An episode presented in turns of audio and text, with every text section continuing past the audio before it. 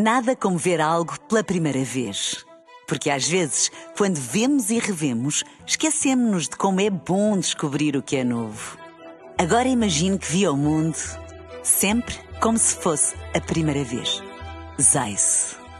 Veja como se fosse a primeira vez. Branca. Os títulos de Bola Branca a esta hora. Vilas Boas assume ruptura com Pinto da Costa e aponta as eleições para a presidência do Porto. Passaporte biológico para todos os ciclistas na volta a Portugal. Bola Branca no T3 com Luís Aresta. Boa tarde, Luís. Olá, boa tarde. André Vilas Boas posiciona-se para enfrentar Pinto da Costa nas eleições de 2024. O antigo treinador do Porto assume a ruptura, deixando claro que foi o atual presidente quem alterou o que antes tinha dito das suas qualidades enquanto sócio portista e potencial candidato ao cargo. Neste cenário, Vilas Boas admitira votos numa reviravolta face ao apoio que há três anos deu a Pinto da Costa. Eu, quando fiz essa declaração, o presidente fez outra, eh, eh, em que possivelmente não se candidataria se eu me avançasse uh, uh, para a presidência do Porto, porque via em mim, e, e volto atrás, as capacidades, as características pessoais e de personalidade e de sócio e de adepto do Futebol Clube do Porto necessárias para uma função desta importância.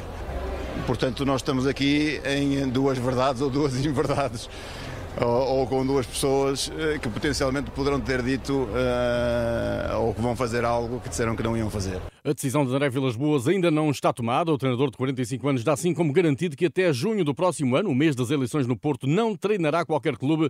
Os próximos meses serão aproveitados para maturar ideias e acrescentar competências ao nível da gestão. Como tenho essa curiosidade por saber uh, o que é que envolve outras profissões de alta responsabilidade, naturalmente que vou preparando caminhos. Eu, eu, eu, tenho muito claro, a única coisa que lhe posso dizer é que tenho muito claro que até junho de 2024 não vou trabalhar. Enquanto sou treinador de futebol, decidi fazer essa pausa na minha carreira, já desde que saí do Marselha, para apostar nessa, nessa educação e desenvolvimento pessoal. Vilas Boas critica a gestão de Pinto da Costa, nomeadamente o facto do Presidente ainda não ter renovado com Sérgio Conceição. Para mim, o treinador devia ter renovado pós-Inter, ganhando ou perdendo o jogo.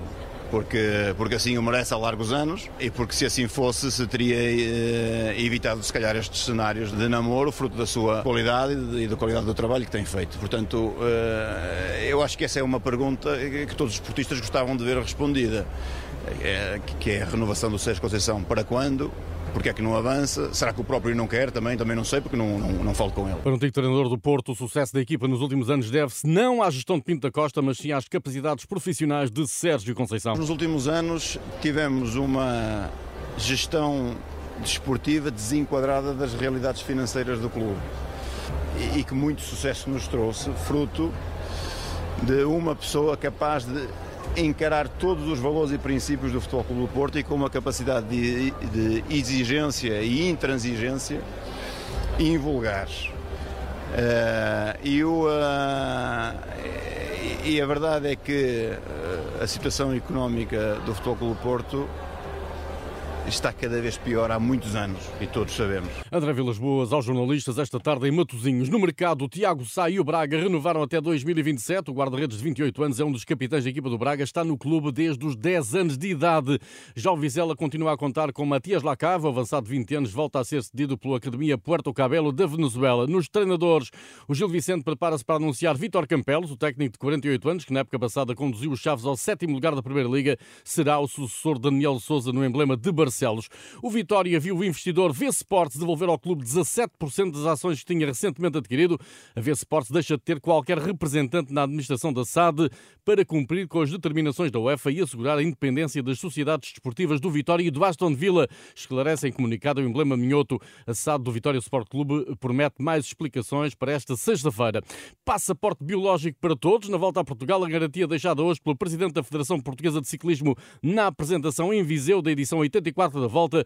Delmino Pereira revela os números do controle efetivo de todos os corredores profissionais a competir em Portugal. Até o dia de hoje já foram realizados 277 controles fora de competição eh, a todos os ciclistas portugueses. Todos os ciclistas estão a ser controlados.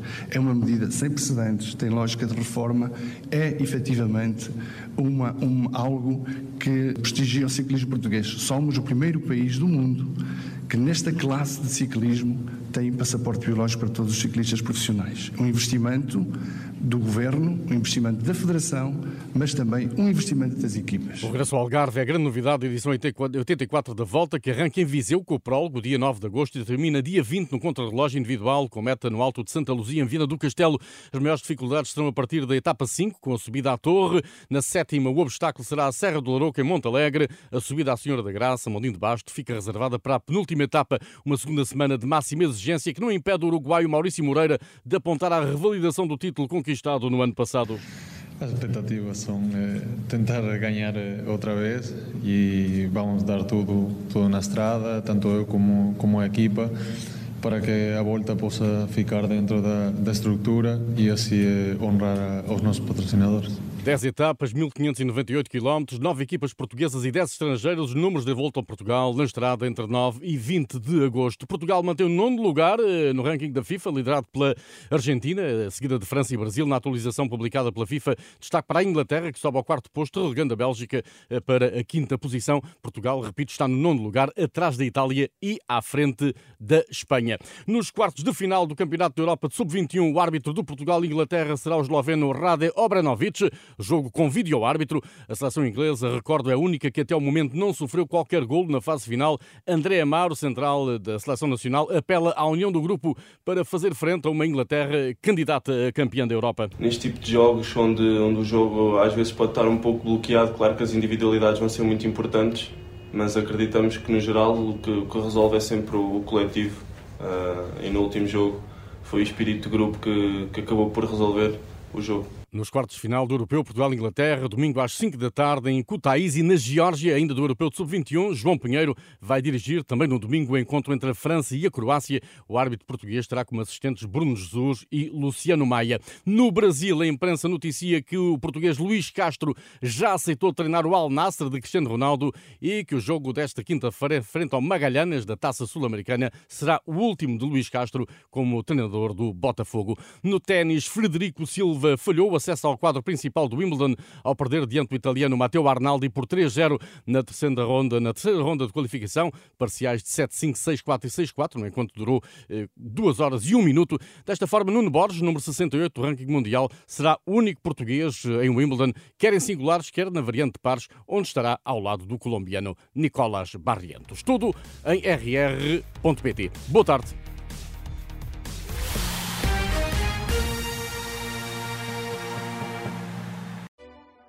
Nada como ver algo pela primeira vez. Porque às vezes, quando vemos e revemos, esquecemos-nos de como é bom descobrir o que é novo. Agora imagine que viu o mundo sempre como se fosse a primeira vez. Zais. Veja como se fosse a primeira vez.